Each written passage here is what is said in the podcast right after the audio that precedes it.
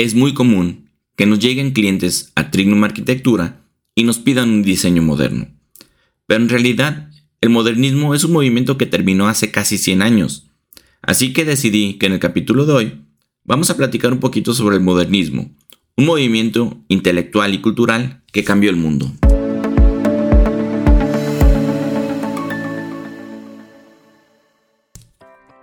Hola, bienvenidos a Trignum Arquitectura el podcast donde encontrarás todo lo que quieres saber para diseñar y construir el proyecto de tus sueños.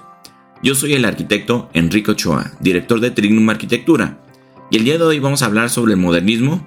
Es un tema bastante interesante, pero antes como siempre te invito a que visites mi blog personal, donde te comparto todo lo que aprendo, lo que hago, lo que pongo en práctica en mis diferentes proyectos en los que estoy involucrado.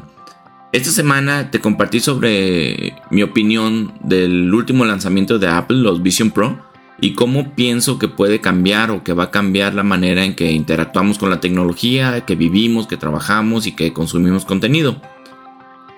Está bastante interesante, eh, lo puedes encontrar en www.enriqueochoabechica.com. Como te comentaba, es bastante común que lleguen clientes y nos mencionen que quieren una casa moderna. En realidad, esta expresión está mal empleada, obviamente después de tantos años que nos piden lo mismo, pues ya más o menos nos damos una idea de a qué se refieren con, una casa moderna. Pero en realidad eh, no es el término correcto el que deberían de decir que quieren una casa moderna. Lo primero que debes de entender es que el modernismo, el movimiento moderno no es lo mismo. Inclusive en diferentes artes el modernismo es una cosa que surgió muchos siglos antes de lo que surgió en la arquitectura. Entonces el, modernismo se puede decir que fue el inicio, fue el punto de partida de algo que se conoció como el movimiento moderno así como muchos otros estilos que se desarrollaron durante esta época, que fue a finales del siglo XIX y a principios del siglo XX.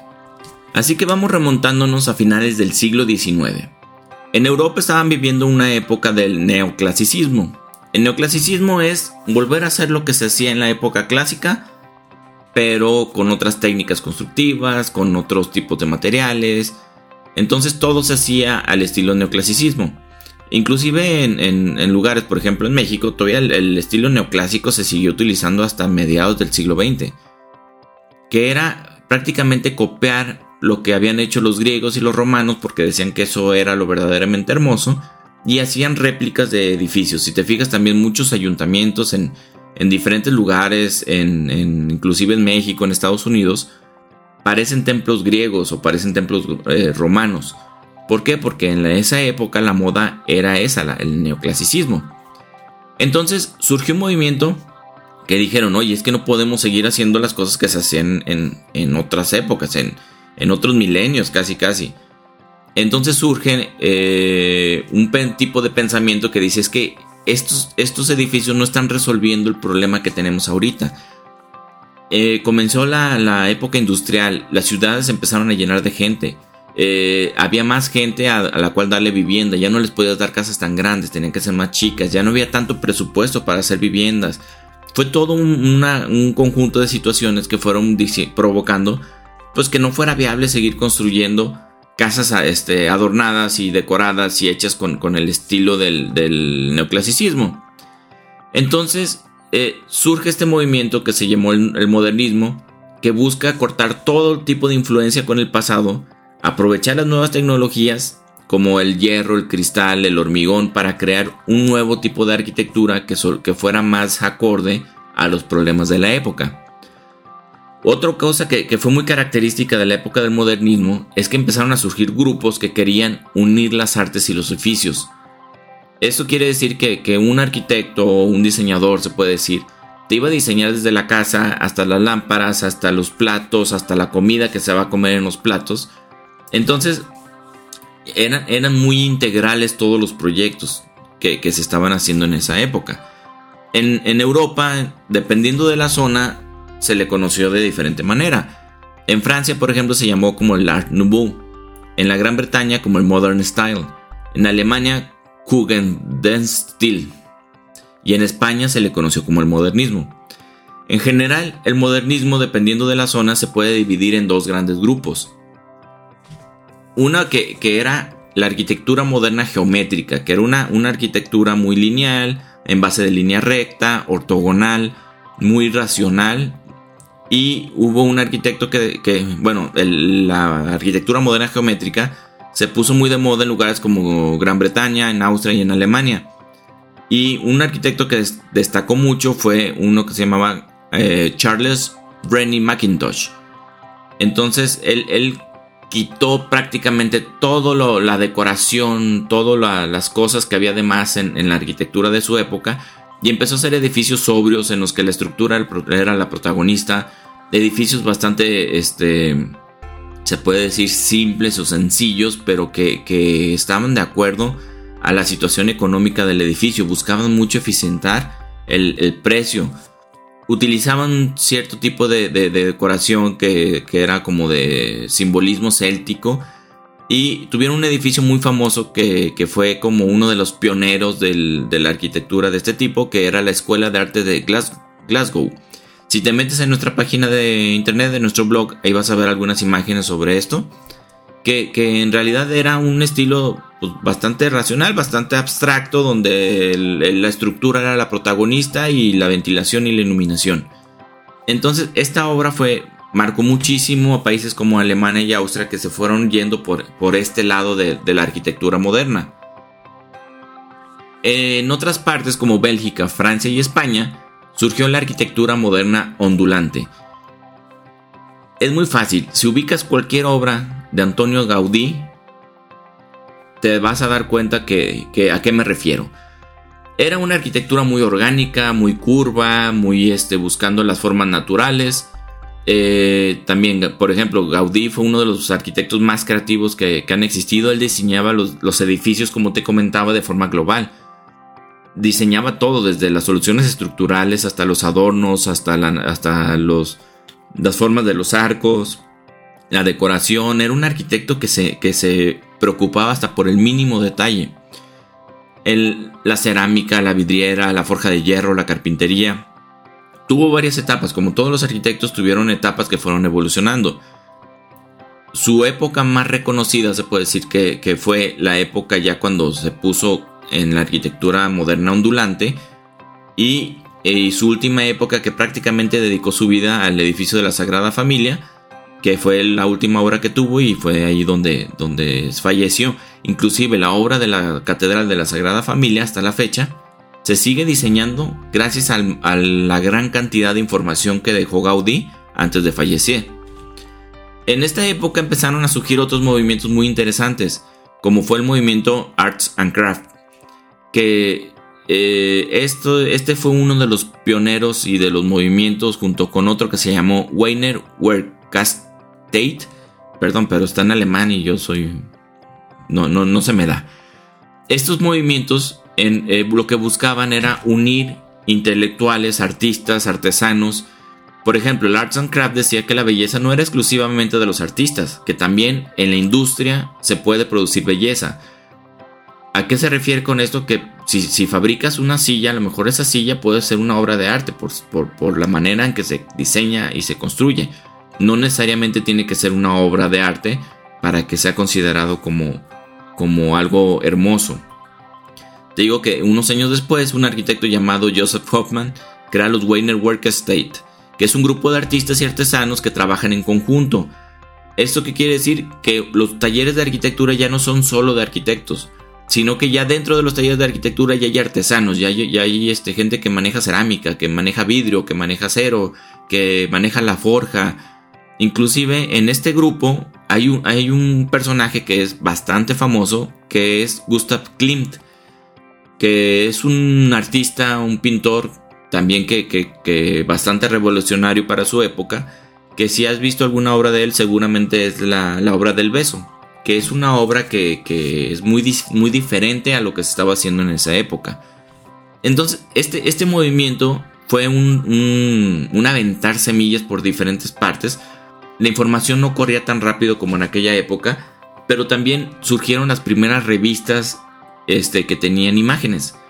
Entonces lo que estaba pasando en Europa llegaba a América por medio de estas revistas que ya tenían fotos y tenían imágenes y, lo que pasaba en América se, iba para, para Europa y, entonces por primera vez en la historia empieza a surgir un movimiento de información en el que todos podían estar involucrados. Entonces sucedió otra cosa bastante interesante en Estados Unidos, es que, en una de las ciudades más importantes, Chicago, hubo un incendio. Eh, todo el mundo, bueno, la, leyenda o la historia dice que, una vaca, este, se supone que a las vacas les tienes que amarrar la cola cuando las ordeñas porque la mueven bastante este, duro, tumbó una lámpara y se quemó la mitad de, Chicago. Esto provocó que, el centro de Chicago, que era una zona muy valiosa con, propiedades que costaban mucho dinero, se convirtieran en una zona este, de, mucha plusvalía y tenían que aprovechar el costo caro de ese terreno lo más posible. Entonces incorporaron el, uso del acero y el uso del cristal para poder hacer edificios de 5 o de 6 niveles y surge algo que se llamó la Escuela de Chicago de la cual me gustaría platicarte en otro podcast porque también es un tema súper interesante la influencia que tuvo la escuela de Chicago. Pero en realidad la escuela de Chicago fue la, la que inició con los, con los edificios verticales y otro invento también que, que, surgió en el momento oportuno fue el ascensor. Imagínate tener un edificio de 5 o 6 niveles sin el ascensor pues no era viable. A la hora que se inventa el ascensor podrías tener edificios de hasta 20, 30 niveles sin ningún problema porque pues ya no tiene, ya, ya se quita esa complicación de andar subiendo pisos. La escuela de Chicago profesaba mucho la austeridad de la, ornamentación.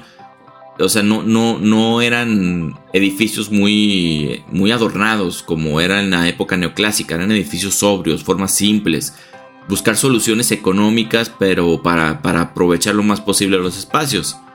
Entonces, el movimiento moderno, aunque fue la base de todo lo que ha seguido después de eso, la, arquitectura racional, el movimiento internacional, el, movimiento internacional, todo lo de la Carta de Atenas de, Le Corbusier, fue el, inicio de todo. En su momento la gente se resistía, la gente no le gustaba, era la arquitectura fea, la arquitectura que, de los pobres, o sea, era una arquitectura que no gustó en su, en su tiempo.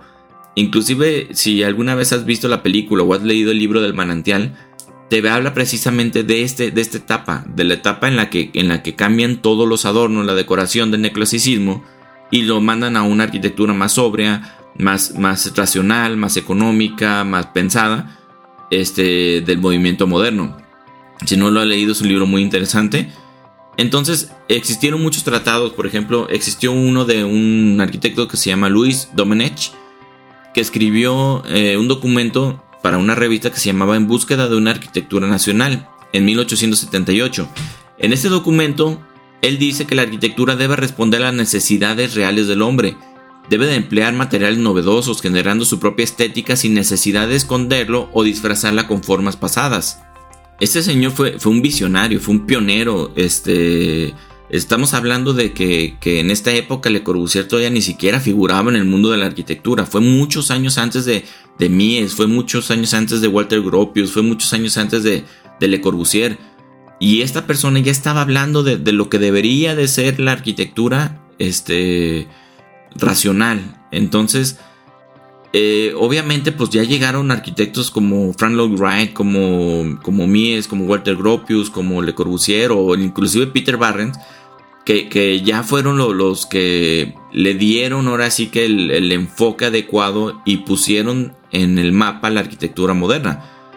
Pero en su momento, estos arquitectos lucharon contra, contra el mundo. Es como también en el mundo del arte cuando empezaron a surgir los expresionistas y todos esos, esos artistas que, que empezaban a hacer un arte que la gente no entendía, como Pollock, por ejemplo, y, y eran rechazados y no vendían arte y ni siquiera los dejaban exponer en, los lugares este, ideales.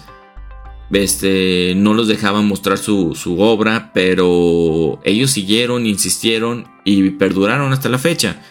Entonces, después del movimiento moderno, empezaron a, surgir otro tipo de, movimientos, como puede ser la arquitectura orgánica de, de Frank Lloyd Wright, o el expresionismo, un tipo de arquitectura que buscaba que de una manera muy sencilla se mostraran sentimientos y generan sentimientos.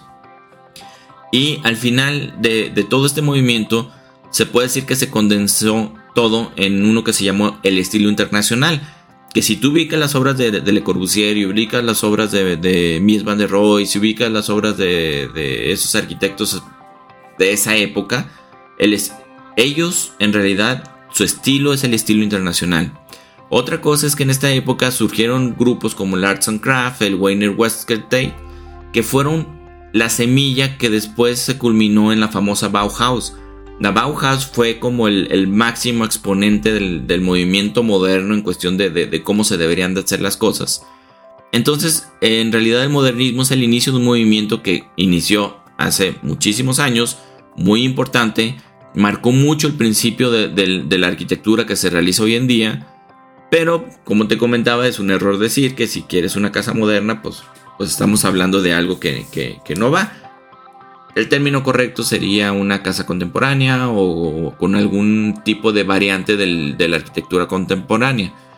Pero pues ya sabes de dónde viene el movimiento moderno, de qué estamos hablando con el modernismo y este creo que es un tema bastante interesante. Si quieres que te siga contando de los siguientes movimientos, pues déjame un comentario y con mucho gusto este, lo, voy a considerar para que en los siguientes artículos estar hablando de no solo de este movimiento, a lo mejor si quieres que platiquemos del neoclasicismo o de la arquitectura clásica o de algún otro movimiento, pues con mucho gusto te, este, te puedo platicar un poquito de, esto.